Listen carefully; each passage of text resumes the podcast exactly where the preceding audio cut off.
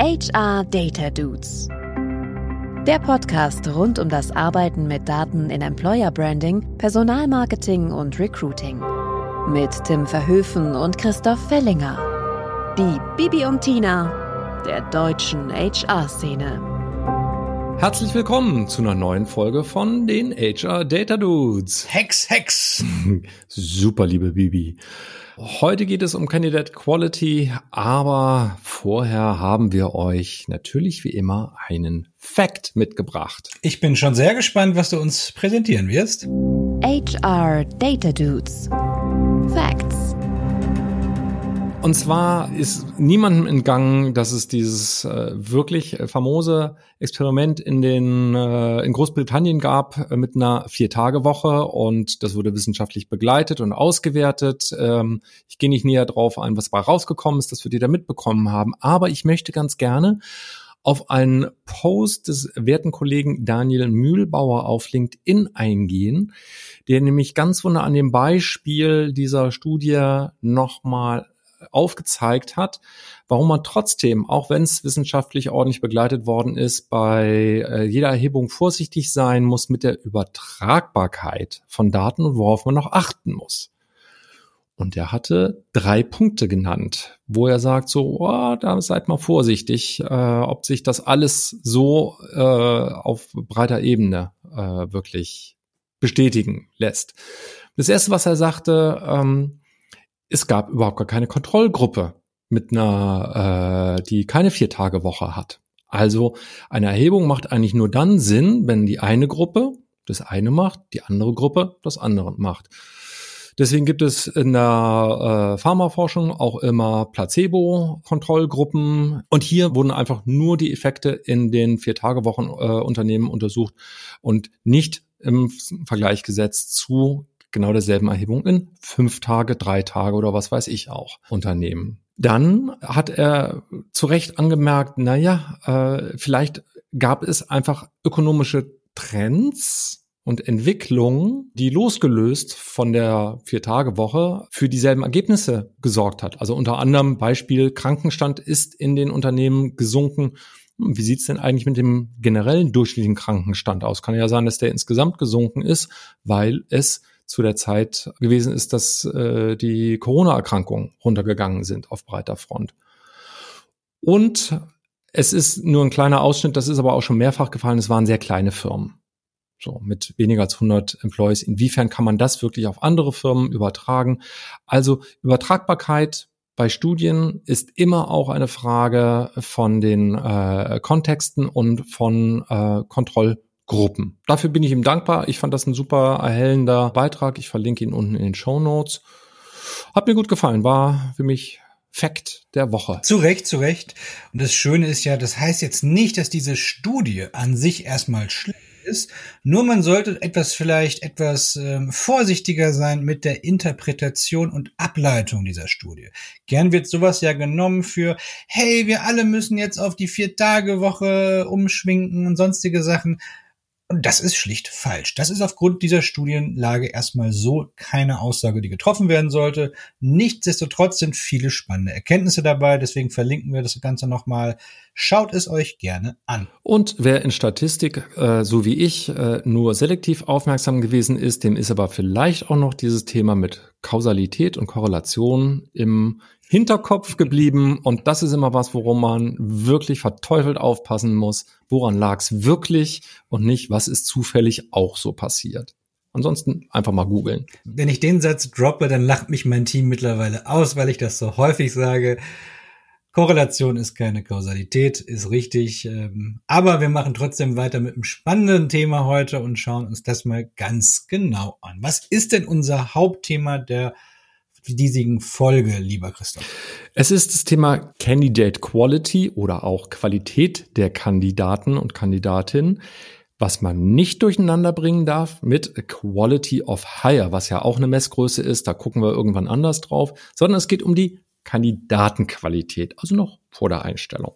Super wichtiges Thema und so einfach es klingt, weil jeder sagt ja, ja gut, ich habe gute Kandidaten, ich habe schlechte Kandidaten, ist es trotzdem ein Thema, bei dem ganz, ganz viel Schwammigkeit äh, besteht. Und deswegen haben wir gesagt, komm, diese Folge widmen wir diesem Thema. Und wir starten erstmal vielleicht mit der Frage, was ist das denn jetzt überhaupt? Was, was ist diese Candidate Quality und was ist es vielleicht nicht? Ich habe es mal versucht, mit einem einfachen Satz erstmal zu beginnen. Und zwar würde ich es definieren als die Passung von Kandidatinnen und Kandidaten zu einem wie auch immer gearteten Anforderungsprofil.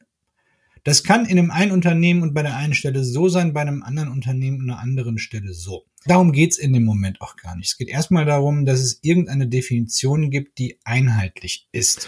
Das ist vielleicht auch noch ein ganz guter Hinweis. Ne? Also Candidate Quality ist tatsächlich in erster Linie mal eine, eine interne äh, Geschichte und nichts, wo ihr euch benchmarkt gegen andere Unternehmen. Absolut.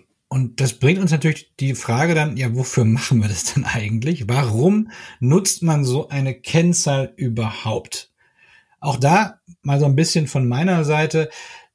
Dieses Thema ist wichtig, diese oder diese, diese Kennzahl oder dieser, dieser Gedankengang, eine, ein, das Thema Kandidatenqualität irgendwie zu erfassen, ist wichtig, weil man darauf aufbauend sehr, sehr viele andere ähm, Auswertungen gut machen kann. Also zum Beispiel kann ich, wenn ich eine Aussage über die Qualität von Kandidaten machen kann, das runterbrechen auf verschiedene Kanäle und mir sagen, okay, ein gewisser Kanal führt zwar zu viel Quantität, aber nicht unbedingt zu viel Qualität. Und damit kann man wieder Geld sparen, ne? Genau, damit kann man Geld sparen. Ähm, man kann auch mehr Geld in einen Kanal da rein investieren. Man kann irgendwann vielleicht auch erkennen, gibt es Grenznutzen, also muss ich nur bis dahin in einen Kanal investieren und ab dann wird die Qualität schlechter oder ähnliche Sachen. Also es ist vor allen Dingen eine Hilfsgröße, um ganz, ganz viele andere Kennzahlen sehr, sehr viel aufzuwerten. Und genau deswegen sollte man mit dieser Kennzahl auch arbeiten. Und ähm, wie wir damit arbeiten, schauen wir uns einfach auch mal in der Praxis genau an. Vielleicht Frage an dich, Christoph. Hast du in deinen bisherigen Jobs mal mit dieser Kennzahl auch gearbeitet oder ist das eher was, wo man äh, die Finger von gelassen hat, möglicherweise? Nee, das Lustige ist, ich habe damit gearbeitet, aber ich habe das nie unter dem Begriff Candidate Quality zusammengefasst. Ich komme ja aus dem Marketing, das heißt, ich habe diesen klassischen Funnel mir angeguckt und der Funnel hört halt nicht auf bei der Bewerbung, sondern ich habe den immer weiter gedacht, ne, mit Kandidatenstatus, das kann man ja ganz wunderbar auch messen in den Bewerbermanagementsystemen und habe dann drauf geguckt, ja, wie viel sind denn weitergekommen, ne, äh, um daraus Rückschlüsse zu ziehen. Ja, wie gut sind die Qualitäten, die die Kandidaten? Oder anderes Beispiel, ich habe ja lange im Hochschulmarketing auch gearbeitet. Ich habe natürlich auch die Hochschulen danach bespielt, wie viele qualifizierte Bewerbungen, und da ist das Thema Qualität ja auch schon wieder mit drin, äh, qualifizierte Bewerbungen wir von den Hochschulen bekommen haben. Ja, ist ein super Punkt und das zeigt vor allen Dingen eine Sache, die ich sehr, sehr spannend bei dieser Betrachtung finde. Und zwar, man hat häufig die Daten schon, nur man weiß es noch gar nicht. Also genau das, was du gerade sagst, nämlich eine der Messmöglichkeiten ist tatsächlich, dass man das über eine Prozessanalyse macht. Das heißt erstmal ganz konkret, wie du es gerade gesagt hast, ich gucke mir zwei verschiedene Prozessstati an, also beispielsweise die Anzahl der Bewerbungen in einem Bereich und schaue mir dann an, wie viel beispielsweise zum Interview eingeladen worden sind. Und dann sehe ich ja schon mal, die Tatsache, dass die Menschen eingeladen worden sind, heißt ja erstmal, sie sind aus unserer Sicht qualifiziert genug, damit wir sie einladen. Das ist ja schon eine erste Qualitätshürde. Jetzt könnte man natürlich noch weitergehen und sagen, okay, wie viele Leute sind dann vom Erstinterview ins Zweitinterview reingekommen? Das wäre dann noch ein engerer Funnel, weil das die Leute sind, die natürlich im ersten Gespräch auch noch zusätzlich gut waren und so weiter und so fort. Das kann man über jeden Funnelschritt danach eigentlich weiterführen. Und äh, wichtig ist nur, man hat diese Daten schon. Und ich finde es immer sehr, sehr praktisch, wenn man irgendwo mitarbeitet, wo man die Daten auch schon hat und nicht unbedingt etwas komplett neu machen muss, neue Systeme, neu Geld ausgeben, neue Prozesse und so weiter und so fort. Man muss sich nur bewusst werden, dass da schon ein Indikator drin ist über die Qualität. Und mir kommt gerade ein Gedanke, der, der über dieses Thema Kosten, äh, also unmittelbare Kosten hinausgeht. Natürlich ist unser Job einfach auch dafür zu sorgen, dass so wenig wie möglich Menschen Absagen bekommen. Ne? Mit jeder Absage frustrierst du irgendjemanden. Und auch deswegen ist Kandidatenqualität messen oder be betrachten und monitoren so wichtig, weil es dir hilft, einfach spezifischer und besser zu werden in deiner Kandidatenansprache, Kandidatinnen-Ansprache und Betreuung weil ich dann nämlich automatisch auf die Quellen und auf die, auf das Vorgehen setze, was am meisten qualifizierte Kandidaten, die tatsächlich eine positive Rückmeldung in irgendeiner Art und Weise bekommen, äh, ja, abzielt. Die Auswertemethode hat auch einen kleinen Haken, wie bei allen Methoden ist es immer so, es gibt Vorteile, es gibt Nachteile. Der Vorteil liegt, glaube ich, ziemlich klar auf der Hand. Es ist sehr, sehr einfach und man hat die Daten. Der Nachteil ist, wir reden über eine relative Größe und keine absolute Größe. Was heißt das ganz konkret? Hat ein Fachbereich nur äh, zwei Bewerbungen im Monat, ist die Wahrscheinlichkeit groß, dass er vielleicht aus Verzweiflung einen dieser beiden Kandidaten oder Kandidatin einlädt. Hat ein Kandidat, hat ein Bereich wiederum äh, 200 Bewerbungen, wird er sicherlich nicht die alle, die irgendwie gut sind, einladen, sondern nur die relativ besten. Das heißt, das sollte man im Hinterkopf behalten, dass es sich immer um eine relative Größe handelt, insbesondere wenn die Sample-Größe sehr, sehr gering oder sehr, sehr groß ist. Das einfach nur so als Hintergrund. Das kann man statistisch auch rausrechnen, sollte man nur im Hinterkopf haben. Und es ist gleichzeitig aber schon auch eine Aussage, wenn ich kaum Bewerbungen kriege, weil dann habe ich ja definitiv ein Problem. Also niemand, der nur wenig Bewerbungen bekommt, sollte deswegen nicht auch auf Kandidatenqualität schauen, weil es ihm im Zweifelsfalle dennoch Indikatoren liefern kann, an welchen Stellen er besser werden kann. So wird ein Schuh draus. So wird ein Schuh draus. Das finde ich wunderbar. Dann schauen wir uns den nächsten Schuh an, schauen wir uns mal die zweite Analysemethode an. Und zwar eine ganz klassische ABC-Analyse. ABC-Analyse kennt man vielleicht, heißt erstmal nichts anderes als eine subjektive Einordnung von Kandidatinnen in passend, eventuell passend und unpassend. Nur das der Klassiker. Das ist in einigen Systemen auch schon vorgesehen. Also ich kenne sehr, sehr viele Bewerbermanagementsysteme, die haben bei jedem einzelnen Kandidaten und Kandidatin die Möglichkeit zu sagen ABC-Kandidat. Ich kenne sehr viele Recruiter, die das im Zweifelsfall im Kopf sonst auch schon machen. Also wir können davon ausgehen, dass es eigentlich immer vorhanden ist. Genau, aber trotzdem wird es gar nicht so häufig gemacht. Also ich kenne ganz, ganz viele, die sagen, na, wofür soll ich denn das noch eintragen? Ich sehe doch, ob ich den Kandidaten weiterleite oder nicht. Und das ist so ein bisschen die, die, die äh, Krux an der Sache. Es ist also etwas, was häufig, ich würde auch nicht sagen immer, aber häufig in Systemen schon irgendwo angelegt ist, aber nicht immer gemacht wird es ist eine gute Möglichkeit und ich finde, wenn man diese Tools hat, wenn man das eh schon vorgesehen hat, dann sollte man sich disziplinieren, diese Sachen auch einzutragen, weil auch darüber kann ich wieder komplett automatisierte Analysen machen. Ähm, da gibt es einen kleinen Tipp, den ich immer habe, und zwar, die, das ist auch super spannend, da mal eine Kalibrierungsrunde zu machen. Also Kalibrierung in dem Moment heißt, man gleicht sich ab mit dem Fachbereich oder mit einem anderen Recruiter oder Recruiterin.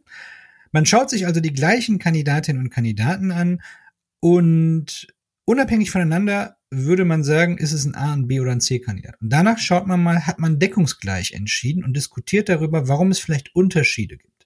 Das ist unglaublich hilfreich, um genau zu verstehen, wo vielleicht auch Unterschiede sind, warum, warum sagt man, dieser Kandidat könnte vielleicht gut sein oder diese Kandidatin oder nicht. Extrem hilfreich und kann ich grundsätzlich immer empfehlen. Ich habe das tatsächlich selber, als ich Recruiter war, äh, immer gerne mal gemacht, besonders bei, bei ja, Nischenprofilen, die ich vielleicht selber gar nicht so gut kannte. Im Zweifelsfalle immer mal kurz den Fachbereich angerufen und gefragt, hier, wie würdest du den einschätzen oder die einschätzen? Ähm, habe ich als enorm hilfreich auch empfunden, um, um selber ja, ein besseres äh, Feingefühl auch zu entwickeln. Aber dir geht's ja tatsächlich auch um das Tracken, also um das Festhalten dieser Einschätzung. Exakt, exakt. Weil nur so habe ich eine automatisierte Zahl und muss nicht so viel dann noch äh, nebenbei machen, sondern hab's einmal schwarz auf weiß. So. Es gibt noch eine dritte Möglichkeit. Neben der Prozessauswertung und der ABC-Analyse gibt's auch die Möglichkeit natürlich, Lebensläufe komplett automatisiert analysieren zu lassen. So. Das heißt, es gibt heutzutage ja schon verschiedenste Tools, die Lebensläufe auslesen, irgendwo matchen, analysieren und so weiter und so fort. Hand aufs Herz, äh, wenn man so ein Tool nicht gerade hat, würde ich auch erstmal die Finger davon lassen, weil es gibt einfache Dinge, die wir gerade besprochen haben, mit denen man arbeiten kann. Das kann irgendwann mal sehr, sehr spannend sein. Aber ehrlich gesagt, ähm, für den ersten Schritt würde ich es nicht machen, weil es kostet Geld, man muss da auch Zeit investieren, man muss vor allen Dingen auch nochmal ein Konzept dahinter entwickeln. Wie sollen solche Leute gerankt werden und so weiter und so fort. Deswegen, mein, mein Tipp ist immer, fokussiert euch auf die einfachen Sachen. Damit kann man mehr gewinnen als mit Dingen, die einen sehr hohen Initialaufwand haben. Wenn man so ein Tool hat, super, dann äh, schreibt auch gern mal in die Kommentare rein, wenn wir die Folge veröffentlichen, was vielleicht auch eure Erfahrungen damit sind. Finde ich sehr, sehr spannend. Ich habe so ein äh, CV-Parsing-Tool auch mal eingeführt. Dann können wir uns gerne mal auch dazu austauschen. Ähm, ist nur noch nicht bei so vielen Unternehmen in der Praxis angekommen. Ich habe das tatsächlich auch eingeführt äh, bei, bei Bayersdorf damals. Ich bin ein großer Fan davon. Und gleichzeitig muss ich aber sagen, das funktioniert nur dann halt gut, wenn man sich damit beschäftigt und wenn man das Tool auch trainiert. Dann finde ich es aber wirklich auch extrem mächtig. Und es ist ein gutes Beispiel für äh, Arbeit, wo einem die Maschine Routine abnehmen kann und gleichzeitig aber durch die, durch die Daten einfach einen, einen wirklich deutlichen Mehrwert dann auch liefern kann. Sehr, sehr gut. Ähm, ich würde mal so ein bisschen vielleicht zusammenfassen, auch mit Blick auf die Zeit. Das Thema Candidate Quality ist total wichtig, weil es kann uns helfen, im nächsten Schritt ganz viele andere Kennzahlen nochmal unglaublich aufzuwerten. Es gibt drei grobe Analysemöglichkeiten. Die klassischsten sind entweder die ABC-Analyse, die Prozessanalyse oder eben die automatisierte Auswertung von Unterlagen. Man kann da, glaube ich, auch relativ schnell mit anfangen, würde ich aus meiner Sicht sagen. Ja, absolut. Dann kommen wir zu den Takeaways oder machen wir erst Empfehlungen? Was meinst du? Ich finde, wir fangen, wir, wir machen jetzt mit den Takeaways weiter. Weil das passt so schön, oder? Sehr gerne, sehr gerne. Die Takeaways. Also ich fange einfach mal an mein erstes Takeaway ist, wenn ich mit dem Thema Candidate Quality arbeiten möchte, dann geht es nur, wenn ich eine klare Definition habe. Was ist eigentlich Qualität? Das sollte auf einer Metaebene klar definiert werden, beispielsweise immer ein A oder immer im Prozessschritt X, X oder Y. Dann kann ich damit vernünftig arbeiten. Deswegen klare Definition ist für mich eins der wichtigsten Key Takeaways. Und ähm, das sagen wir natürlich bei vielen Themen. Das ist uns bewusst, aber Verinnerlich das bitte. Was ist deiner? Wenig überraschend. Mein Lieblingspunkt ist, fangt mit der Prozessbetrachtung an, was, was Tim vorhin gesagt hat. Weil das ist was, das habt ihr auf alle Fälle und das lässt sich am aller einfachsten messen. Also da kann man morgen, kann man heute schon mit anfangen. Ich verlinke euch in den Show Notes auch nochmal einen Artikel von den Kollegen aus UK von Social Talent, die da auch nochmal ein paar Metriken beschrieben haben, wie und warum man das macht. Fangt mit dem Prozess an. Das letzte Takeaway von meiner Seite wäre dann, schaut bitte bei diesem Thema auch auf die Unterschiede in unterschiedlichen Recruiting-Kanälen. Also schaut drauf, sind alle Kanäle, die ihr habt, in gleich guter Qualität. Quantität solltet ihr ja eh schon wissen. Schaut aber auch mal, ob es vielleicht auch Diskrepanzen in der Qualität gibt. Und das wird euch enorm helfen, auch richtig einschätzen zu können, wo macht es denn jetzt Sinn, mehr Geld zu investieren, wo macht es vielleicht auch Sinn, weniger Geld zu investieren oder ganz rauszugehen. Nutzt das, um bessere Entscheidungen, nämlich datenbasierte Entscheidungen zu treffen. Oder auf welche Uni solltet ihr denn gehen und auf welche könnt ihr depriorisieren, auch wenn da der Sohn vom Vorstand hingeht? Skandal. Wir wissen auch, wie es läuft. Wo, wo kann man denn, wo kann man denn noch mehr dazu lesen, lieber Tim, wenn, wenn man noch das nochmal nachlesen möchte? Ganz uneigennützig würde ich da auf mein eigenes Blog verweisen. In dem Moment, wir packen in die Show Notes einen Artikel rein zum Thema Candidate Quality. Da gibt's auch noch mehr Empfehlungen. Da habe ich auch noch einige Beispielrechnungen und auch so ein Candidate Quality Score auch noch reingepackt. Der würde jetzt den Rahmen sprengen. Aber wenn ihr Lust habt, schaut rein. Ist auf jeden Fall ein Thema, mit dem ihr euch gerne weiter beschäftigen könnt. Dann haben wir sozusagen schon zwei Empfehlungen, weil ich komme jetzt zur Empfehlung. Die Dude-Empfehlung. Und meine Empfehlung schlägt die Brücke zum Anfang. Ich möchte euch gerne tatsächlich Daniel Mühlbauer ans Herz nochmal legen. Folgt ihm auf LinkedIn. Werft einen Blick auf seinen Blog, verlinke ich auch unten. Das äh, findet ihr unter hr-datenliebe.de. Er hat einen tollen Newsletter, ich habe gehört, seit neuestem hatte sogar einen YouTube-Kanal. Daniel ist ein absoluter Experte im Bereich People Analytics und wer ihn schon mal sprechen gehört hat, weiß, dass er dieses Thema Arbeiten mit Daten mit ganz viel Liebe und ganz praktisch und ganz einfach tatsächlich näher bringen kann. Also ich bin ein großer Daniel-Fan. Früher oder später laden wir ihn bestimmt auch nochmal ein. Meine Empfehlung, folgt ihm und lest seinen Content. Und Daniel, wenn du das jetzt hörst, melde dich mal, dann arrangieren wir gerne mal einen Termin für eine Teilnahme hier am tollen Podcast. Absolutely. Gut, liebe Bibi, dann würde ich mal sagen, satteln wir die Pferde, oder? Auf jeden Fall, liebe Tina. Und ähm, allen, die zugehört haben und wirklich bis hierhin auch noch geblieben sind, vielen lieben Dank. Es war mir ein innerliches Fest. Und wir beiden galoppieren jetzt in den Sonnenuntergang. Jeha! HR Data Dudes. Der Podcast rund um das Arbeiten mit Daten in Employer Branding, Personalmarketing und Recruiting. Mit Tim Verhöfen und Christoph Fellinger. Die Bibi und Tina der deutschen HR-Szene.